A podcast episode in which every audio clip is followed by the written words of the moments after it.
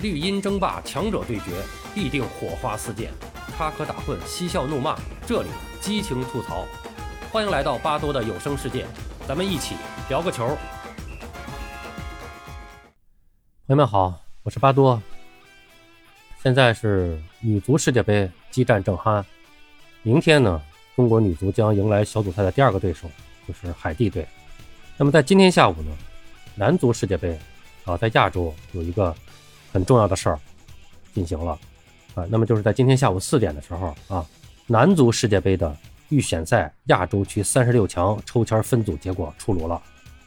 就是二零二六年美加墨世界杯的亚洲区的预选赛。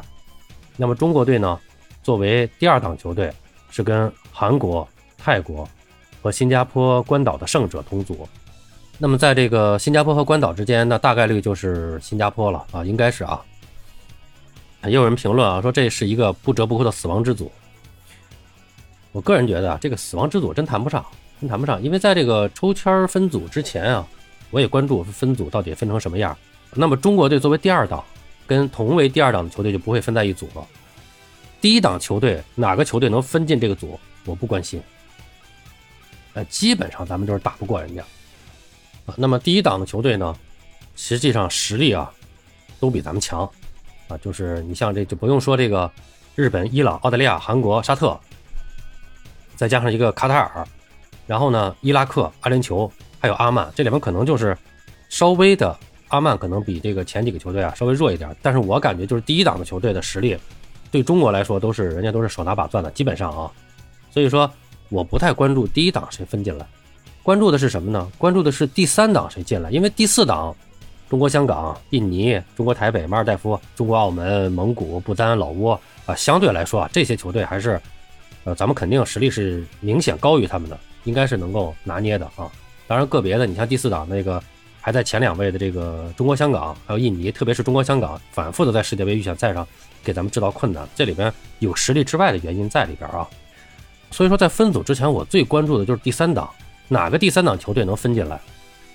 第三档球队都谁？咱咱们看啊，就是黎巴嫩、塔吉克斯坦、泰国、朝鲜、菲律宾、马来西亚、科威特、土库曼斯坦。所以这些球队啊，我觉得其实跟中国实力都差不多，可能就是我觉得可能就是菲律宾、马来西亚可能略微的差一点但是他们还属于不是排名最差的，排名最差的是科威特和土库曼斯坦。其实这两支队跟中国比，我觉得实力上可能也就是伯仲之间，所以比较关心啊，第三档谁分进来？最后泰国分进来了，我觉得泰国分进来。还可以，虽然他在这个第三档球队里边他是排名第三的，但是你想黎巴嫩、塔吉克斯坦、科威特，包括土库曼斯坦，我觉得，包括朝鲜，实际上跟咱们都是实力差不多，打起来都比较费劲。泰国分进了，我觉得还好啊，还好。我看很多媒体也在分析啊，说这个这是一支下下签儿，呃，我也能理解啊，他基本上按照排名来给咱们分的啊，因为他觉得你第一档你跟韩国分在一组了，他觉得你要是跟阿曼、阿联酋呢分呢，他排名跟中国差不多。我老说这个排名啊，跟实力啊，跟打起来还不是那么吻合。然后呢，又觉得这个第三档球队呢，这泰国呢是第三档球队里边排名第三高的，所以呢跟国足也比较接近。加上第四档呢，极有可能是新加坡，新加坡也是第四档里边排名靠前的啊。所以说咱们是抽中了个差签儿啊，但我觉得是一个中等签儿吧。就是因为对于中国队来说，你跟谁分在一起，其实都差不多。特别是我就始终觉得，就是谁是那个第三档球队，这个是很重要的。你像我们跟韩国队，咱就不用说历史上了，大家都知道历史上跟韩国队是咱们的克星啊。国足跟韩国队最近五场交手是一胜一平三负，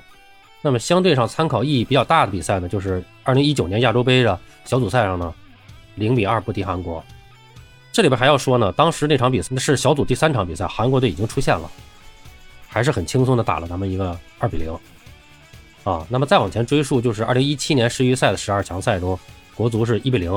战胜韩国。我们想想那支国足当时是个什么状况？然后在里皮的治下，啊，现在的我们的国足的这些人啊，跟那个时候应该说正常情况下是有一批人啊，八零后那一批人全都退役了，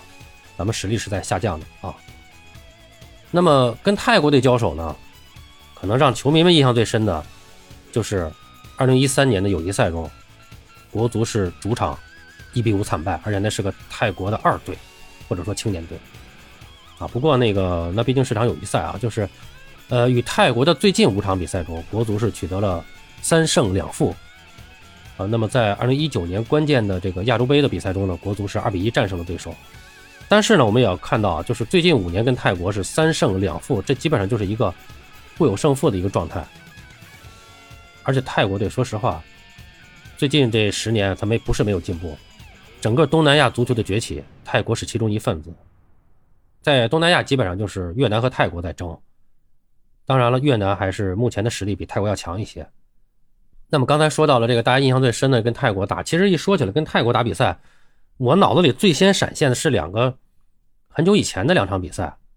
那可能跟我现在是不是年龄大了，就是这个越近的事儿记得不清楚了，越远的事儿记得越清楚，是不是跟这有关系啊？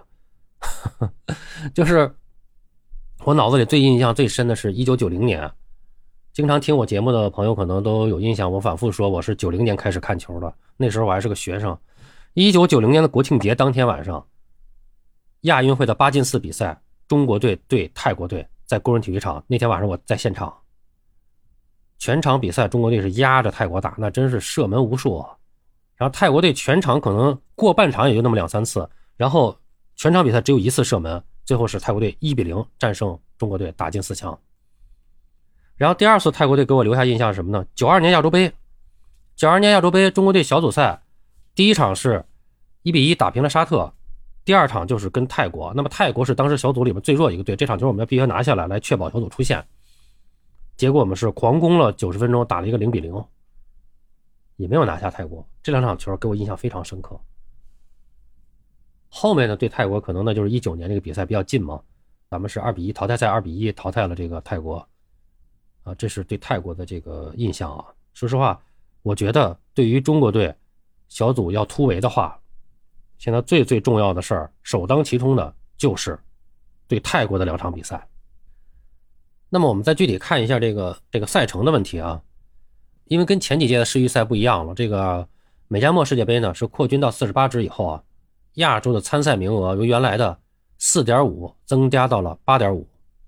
八点五个席位了。那么原来的世预赛亚洲区预选赛的四十强赛和十二强赛就改成了现在的三十六强赛和十八强赛。改完了以后，这个赛制稍微有点复杂啊。简单给大家介绍一下，就是现在分组的是三十六强，分成九个组，每个组四个队，然后进行双循环比赛，前两名晋级啊。就是咱们这个组啊，就是韩国队肯定是我估计小组第一晋级嘛，然后就是中国和泰国争第二名，前两名晋级。然后呢，这样九个组出各出两个队，就是十八支队就进入了十八强赛啊。那么同时，这十八支球队也将直接晋级亚洲杯正赛。那么这个三十六强比赛打完了，如果我们进不了这个十八强赛，意味着我们二零二七年的亚洲杯我们也没得打。然后咱们还是说世预赛啊，进入了十八强以后呢，是十八强分成三个组，每个小组六支球队，然后打双循环，小组的前两名晋级世界杯。那么就是每个组出两个，这就是六支球队进入世界杯，还剩多少？二点五个席位。然后前两名进世界杯了，三个小组的第三名和第四名的球队。一共是六支球队进入第四阶段的比赛，那么这六支球队要血拼二点五张门票。这六个球队怎么打呢？分成两个小组，每个小组三支队，单循环。那这个就两场比赛了，每支球队就两场比赛了，单循环嘛，三支球队单循环嘛。然后两个小组的第一名获得世界杯门票，两个小组的第二名再进行附加赛，胜者。跟其他大洲的球队决出最后的世界杯正赛名额，啊，是这么一个赛程的过程啊。那我看一下我们这十八强赛的的过程啊，就是前面的比赛，我们现在能确定的比赛就是第一场我们要首场客场战泰国，然后呢回到主场迎战韩国，第三轮是客战新加坡或者关岛。我个人觉得从赛程角度上来讲，这确实对中国不太有利，不是一个好赛程对于中国。第一场是我们客战泰国，啊，本身我们这个中国队就有这种慢热的状态。我们还记得上次十二强赛上，是吧？李铁带队花了五轮时间磨合，在十二强赛上用了五场比赛来磨合队伍，啊，我们希望这次咱不要搞成这样啊。那么首场客战泰国，这是一场非常重要的比赛，底线是不能输，但实际上我觉得平了对于咱们来说都是一个。非常非常糟糕的局面。如果我们客场打平泰国，就意味着我们必须要在韩国身上抢分儿。回到主场面对韩国，这也是韩国的前两场比赛。这个时候韩国队那肯定也是全力以赴嘛，所以说拿分的难度非常大。在主场啊，这场比赛我们如果能够拿一个平局，当然我个人觉得可能性不大啊，但是还是要奔着这个目标去努力，奔着这个目标去设计战术。所以说，我觉得第一轮比赛里面，我们必须客场拿下泰国，然后客场拿下新加坡，才能确保我们在第一循环下来占据一定有利地位。否则的话，在这样小组里面，你很难像以前那样，我们用下半程来翻盘。当然了，我们也不是一味的看衰中国啊。我觉得杨科维奇上任以后呢，国足还是呈现了一些比较积极的一方面吧。至少目前国足进行了四场热身赛，对阵新西兰的两场比赛呢，分别是零比零和一比二小负。那么这个比赛还是比较有价值的。新西兰还是不弱的啊。六月份呢，国足是时隔两年重回主场作战，四比零大胜缅甸，二比零胜巴勒斯坦。那么从这四场比赛来看呢？呃，国足的拼劲儿还是不错的，啊，那么最重要的是，我觉得啊，还是能够感受到杨科维奇在磨合阵容上，在磨合技战术演练上，还是有他自己的一套东西啊。而且我感觉这个杨科维奇这个教练呢，比较低调，比较务实，做工作呢，感觉也比较扎实。那很多人觉得对缅甸、对巴勒斯坦这样的比赛没有什么意义，其实我觉得恰恰不是，恰恰是有意义的，就是能够拿下该拿下的比赛。这对中国队来说非常重要。我们以往在很多比赛都是，往往是在那该拿下的比赛拿不下来，掉链子了，这很重要的。当然了，现在最重要的是啊，国足还是需要进一步的磨合，提高自身，也需要更好的把这个最好的队员啊捏合在一起。因为今年这个国足的一个比赛任务比较多，一直到九月份亚运会啊什么这个，亚运队是 U 二四，二十四岁以上的，那么然后又有又有奥运会预选赛的。各个年龄段的这个国家队啊，都在集训，都有比赛任务，所以实际上杨科维奇手里的这个牌呢，目前他组合的这个队伍呢，呃，基本上就是二十五岁以上的这些人，